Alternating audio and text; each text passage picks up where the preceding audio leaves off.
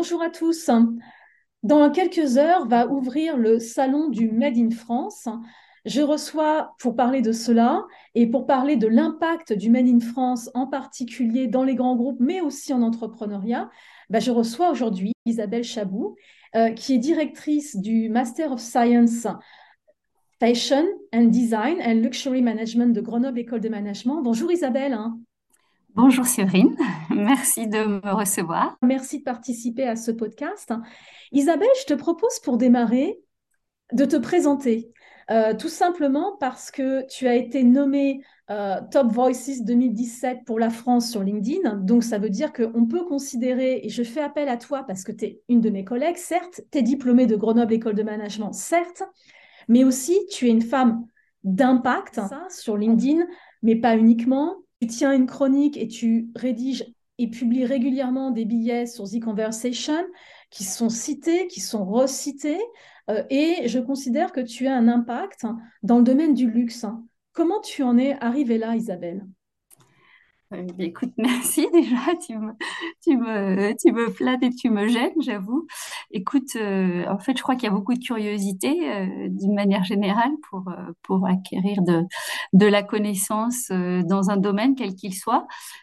c'est vrai que moi, toute petite, bah, j'ai un peu baigné dedans parce que ma maman faisait des robes de mariée et je la voyais dans son atelier dessiner, recevoir des clientes, faire des robes sur mesure. Et puis surtout, en fait, elle m'a emmenée avec elle chez des notamment euh, à Lyon. Et c'est là que j'ai découvert aussi bah, les très belles étoffes. Euh, et puis euh, de l'avoir, comme je disais, travaillé à la main, faire des modèles qui étaient uniques. Pour moi, c'était quelque chose d'assez inspirant. Et ce côté artisanat, savoir-faire m'a toujours beaucoup attiré. Euh, néanmoins, j'ai choisi une autre voie et puis après, c'était toujours un petit coin de, de ma tête et euh, c'est resté présent et j'avais envie d'en savoir plus sur, euh, sur les sociétés dans ce, dans ce secteur. Mais Isabelle, en parlant d'entrepreneuriat, toi, tu avais lancé une petite activité à 13 ans. Alors, tu vois, maintenant où tu as des, des, associations comme Entreprendre ou Apprendre pour Entreprendre ou Entreprendre pour Apprendre qui ont pour objectif d'impacter des collégiens, des lycéens et de les initier toi, alors que ça n'existait pas, tu avais déjà lancé une activité à 13 ans dans le monde de la mode. Hein. Écoute, euh, oui, c'est beaucoup dire mais enfin, j'avais commencé un petit, un petit business, on peut l'appeler comme ça, euh, effectivement, euh, inspiré par ma maman qui savait coudre, qui m'avait appris, euh, j'ai euh, j'ai commencé à, faire des caleçons à l'époque. les caleçons pour hommes étaient venaient de sortir et étaient quelque chose qui était assez assez recherché et du coup, comme c'était relativement simple à faire et rapide. Et puis, euh, je pouvais acheter mes tissus lorsque euh, j'allais sur des marchés pour faire quelques modèles seulement. Et j'ai commencé à en faire quelques-uns pour euh, ben, mes copains de classe, mes frères, mes cousins, différentes personnes. Puis petit à petit, ça a pris de l'ampleur. Et, du coup, bah, après, j'organisais un petit défilé de mode. J'invitais mes amis de classe qui invitaient d'autres amis. Et puis, ils me passaient des commandes. Puis voilà, de fil en aiguille, j'ai fait ça une, presque une dizaine d'années, ce qui m'a permis de financer mes études. Et j'y prenais beaucoup de plaisir parce que je, je, faisais les modèles que je voulais, les tailles que je voulais. Je choisissais mes tissus. J'ai amélioré aussi la qualité. Par exemple, les coutures d'entrejambe craquaient au début donc j'ai fait les triples coutures et, du coup mes, mes étaient reconnus pour leur, leur qualité et c'est un business qui, fonctionnait très bien. Alors on parlera justement de la qualité, tu, nous expliqueras euh, ça et le, rôle de la qualité dans le luxe, mais finalement, euh, comment tu en es arrivé finalement en finance? Parce que tu aurais pu partir et lancer directement une fois adulte, hein. tu aurais pu lancer ton activité oui, c'est vrai, effectivement, euh, mais je me suis dit, il me faut un bon, un bon bagage pour comprendre justement bah, comment, comment gérer éventuellement une entreprise si un jour je veux la lancer, comprendre comment fonctionnent euh, les entreprises, les différentes, euh, différents business models. À l'époque, on parlait pas de ça, mais et je voulais voilà vraiment gagner de la connaissance dans ce domaine et être capable de gérer. Et du coup, ben voilà, je me suis orientée vers euh, un master en gestion finance. J'ai commencé ma carrière en audit chez un Big Four. je suis restée sept ans et demi chez PricewaterhouseCoopers, qui est un des plus gros cabinets d'audit, et j'ai eu la chance d'auditer des, sociétés dans beaucoup de domaines différents et de bah, justement de d'améliorer ma compréhension des entreprises, de voir différentes formes de sociétés, de pouvoir euh, auditer les comptes, comprendre, euh, faire de l'analyse financière et voilà progressivement. Euh, j'ai vraiment gagné en compétences là-dessus et après j'ai utilisé cette cette connaissance des enfin cette euh, maîtrise de l'analyse financière pour l'appliquer à des sociétés du luxe parce que j'avais envie de mieux comprendre comment euh, les sociétés luxe ben, généraient leurs leur profits, comment elles se développaient, comment elles, elles elles fonctionnaient, où elles investissaient, dans quel domaine et comment elles faisaient pour, pour avoir de, je dirais, de, si bons résultats qu'elles étaient aussi derrière euh, tous les éléments stratégiques qui pouvaient expliquer, se traduire par ces chiffres. Alors justement, Isabelle, quand tu parles de... Alors ton expertise, c'est de regarder et de lire la stratégie des entreprises au travers d'une analyse financière qui est reconnue comme étant assez pointue. Justement, à ce sujet-là, euh, comment... Qu'est-ce que le Made in France évoque pour toi euh, lorsque l'on parle des entreprises de luxe. Est-ce que tu as déjà des, quelque chose à nous dire sur d'où vient ce Made in France et le lien entre le Made in France et le luxe? Euh, oui, bah écoute, euh, le, pour revenir un petit peu d'où vient le luxe, alors le luxe n'a pas été créé en France, hein, euh, il vient de, très nombreux pays. On peut parler des porcelaines de Chine, on a les soirées, la, bijouterie en Inde par exemple, les, miroirs en, Italie, les draps fins en Hollande, etc.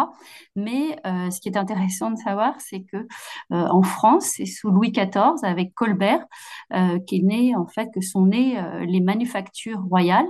Et Colbert s'était rendu compte que le gros de la dette euh, française provenait de l'importation de produits de luxe, donc les miroirs d'Italie, les draps de Hollande, la porcelaine de Chine, par exemple. Et du coup, il a eu l'idée de dire, ben, il faudrait que nous produisions en France. Et euh, progressivement, il a essayé de débaucher euh, des artisans, des maîtres artisans dans différents domaines, essayer de comprendre comment ils fabriquaient et d'implanter cela sur notre territoire. Et euh, du coup, euh, c'est lui qui a été euh, à l'origine de l'essor des, productions françaises de produits de luxe. les soyeux Loyonnais, à l'époque, par exemple, ne produisaient que des, des soies unicolores et il voulait rivaliser avec les Italiens. Et donc, il a essayé de développer tout ce qui était motif, changer les couleurs pour que les personnes veuillent acheter toujours plus de, de soie. Ça a très bien fonctionné. Il a réussi à à, faire venir des artisans euh, de Venise, de Murano, pour euh, essayer de travailler sur, euh, sur des miroirs, parce qu'on ne savait pas produire des miroirs et des grands miroirs en France. Et progressivement, ils ont pu développer la production en France. on peut aller encore sur de nombreux exemples.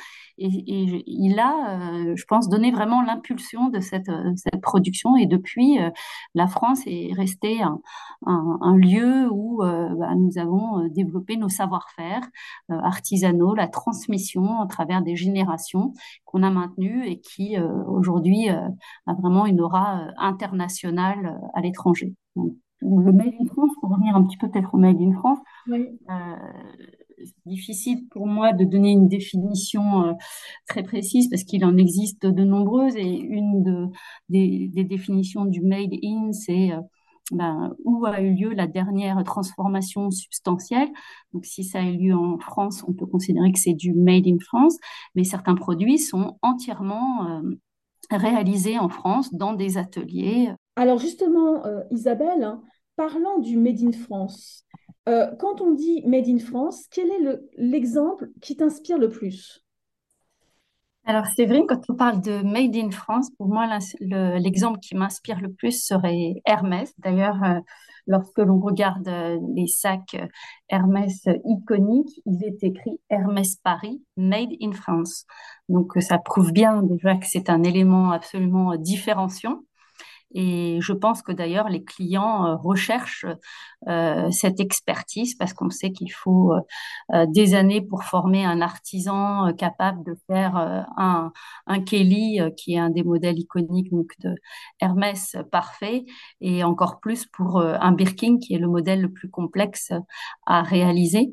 Et euh, je pense que effectivement, les, les, clients euh, sont totalement euh, conscients de, de cette maîtrise des gestes parfaite, aussi bah, l'approvisionnement en cuir. Et seul Hermès aujourd'hui est capable de faire des sacs vraiment à ce niveau exceptionnel, je dirais, de qualité, produit en France, vraiment à 100% en France et d'ailleurs par un artisan unique. C'est une des spécificités euh, qui réalise en fait un sac de A à Z à tel point que lorsque on doit rénover le sac, le sac peut être rénové et euh, il y a un numéro, il y a une signature de l'artisan et ça peut être l'artisan qui reprend son sac et qui refait la rénovation de son sac, c'est ça?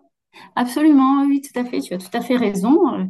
Euh, chez Hermès, donc c'est vraiment une particularité. Euh, c'est un artisan, un sac, et donc chaque artisan va voir euh, euh, va marquer euh, son sac avec, ben, on sait qui a réalisé, il y a des codes spéciaux, il y a des dates, il y a des numéros, etc.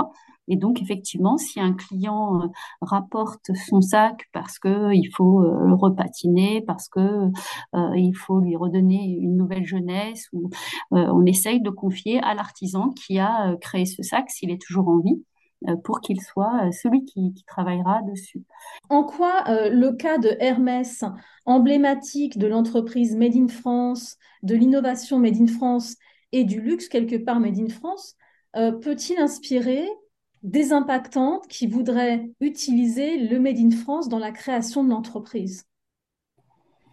Ah, je pense que le, le, Made in France garde toujours une aura euh, euh, à l'étranger euh, qui, qui est euh, incontestable, je dirais. Effectivement, quand on parle de la France à l'étranger, enfin, il faut savoir que le luxe, c'est, c'est le secteur économique qui est aussi important, voire même qui a dépassé la, en 2022 l'aéronautique. donc, c'est vraiment pour nous un des secteurs clés de de notre de notre pays qui nous fait rayonner à l'international. Et que ce soit aussi bien euh, dans les parfums, les cosmétiques euh, par exemple comme tu le disais, euh, que ce soit la couture, la haute couture, la haute couture par exemple, que ce soit la maroquinerie, on parle de Hermès mais il y a aussi Louis Vuitton qui est un autre une autre société qui produit des, sacs, bien sûr des valises à l'origine euh, de très très haute qualité qui sont aussi faites euh, la plupart euh, en France, à Agnières par exemple. et je pense que le luxe véhicule une certaine, vraiment une certaine image partout dans le monde et même, même par exemple en Chine, s'ils aiment beaucoup des, produits euh, locaux parce qu'il euh, y a une référence à leur culture, etc. Certaines marques françaises comme Lancôme euh, ou d'autres marques sont très très appréciées et très recherchées. Donc je pense qu'une start-up qui se lance dans des produits dans, par exemple, si on parle des cosmétiques et qui sont élaborés ou à partir de matières premières qui ont pu être approvisionnées certaines en France, avec euh, euh, peut-être ces odeurs aussi qui nous sont propres, peuvent être un vrai plus. au niveau de tout ce qui est couture, ben, il y a bien sûr le savoir-faire, bien sûr toutes les maisons qu'on connaît qui ont qui ont inspiré qui continuent à rayonner. Je pense à Christian Dior, je pense à Chanel, je pense à Yves Saint Laurent. Et aujourd'hui, euh, la couture, souvent, on pense à la couture française, soit la couture française, soit à la couture euh, italienne, qui sont les plus grands designers. Et dans la maroquinerie, voilà, on parlait de Hermès, mais effectivement, on a euh, Louis Vuitton. aujourd'hui, Dior a aussi des sacs qui sont euh, reconnus et qui sont appréciés euh, dans le monde entier. Donc, je pense que les startups qui, qui se lancent en France dans, ce, dans ces domaines euh, bénéficient en tout cas de cette image qui, qui les entoure et de qualité. Je pense qu'on est souvent reconnu par la qualité. Pour moi, c'est aussi un élément clé dans le luxe c'est les matières premières qu'on utilise. Quand on, utilise, quand on parle de produits, je ne parle pas de services, hein, je parle de produits, les matières premières, les savoir-faire, la recherche et la créativité. Et ça, je pense que ce sont des choses qui caractérisent pour moi toutes les, entreprises qui sont dans ce, dans ce domaine. Et, et je pense que les startups ont vraiment une carte à jouer aussi en jouant sur ces différents aspects. Mais tu as souligné un point, et je voudrais conclure sur cet aspect-là, Isabelle, c'est que certes, tu peux avoir une sorte de renommée internationale et donc une sorte d'aura associée avec le label Made in France, mais que derrière, associé, ça doit être associé à une véritable expertise sur le domaine. Absolument, oui, l'expertise me paraît euh, fondamentale, euh, l'expertise qui passe par euh, une formation, qui passe donc, je sais pas, dans les cosmétiques, ben, ça va être les études qu'ils vont faire avec la chimie, la biologie, connaître les, différents, les différentes molécules, comment elles réagissent. il y a aussi aujourd'hui des problèmes d'allergie, etc. si on pense à la maroquinerie, ben, ça va être former des des artisans qui, qui, seront extrêmement habiles de leurs mains et qui vont réaliser euh, des produits d'une qualité exceptionnelle. Euh, pour revenir à Hermès, ils, ont même développé aujourd'hui un, CAP maroquinerie euh, qui est mm. reconnu par le gouvernement français. Et il faut savoir qu'ils vont accueillir 600 personnes en 2023. Donc ça démontre à quel point la transmission des savoirs, la formation. Chez Chanel, on a les métiers d'art. Euh, euh chez LVMH, euh, on a aussi, pareil, des filières pour assurer la transmission des savoir-faire de génération en génération. Et effectivement, ça, ça me paraît quelque chose d'absolument fondamental pour pouvoir prétendre à, produire et, et à vendre des produits de luxe. Donc, ça veut dire aussi quelque part que ces grands groupes hein, euh, non seulement impacte par le Made in France le marché du luxe, mais également en contribuant au renouvellement de l'expertise, euh, impacte quelque part euh, la filière de l'artisanat.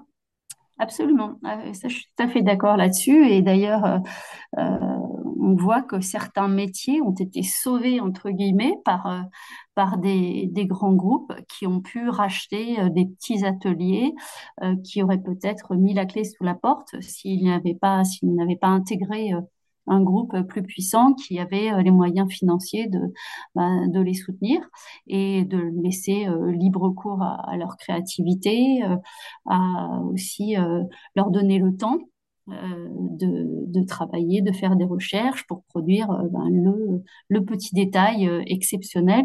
Et on a effectivement un certain nombre d'exemples, que ce soit au sein de Chanel, encore une fois, donc les métiers d'art, plusieurs, plusieurs métiers d'art travaillent pour Chanel. Et dernièrement, enfin, il y, a, il y a un an et demi, ils ont ouvert le 19e à Paris dans lequel ils ont regroupé différents métiers d'art. Il y a aussi bien des plumassiers que des brodeurs, que différents types euh, de métiers et qui, euh, qui vivent parce qu'ils ils créent pour, euh, pour ces maisons, pas que pour Chanel d'ailleurs, ils créent aussi pour d'autres maisons. Et au sein de LVMH, c'est pareil, vous avez des, des petites entreprises qui ont été reprises, familiales souvent d'ailleurs, il y avait aussi beaucoup d'entreprises familiales qui aujourd'hui travaillent pour différentes maisons du groupe eh bien, écoute, moi, je retiens de ton échange impact dans le domaine du luxe. Oui, il y a une carte à jouer. Oui, les startups de France ont une carte à jouer en ayant développé une expertise. Merci beaucoup, Isabelle, et à bientôt.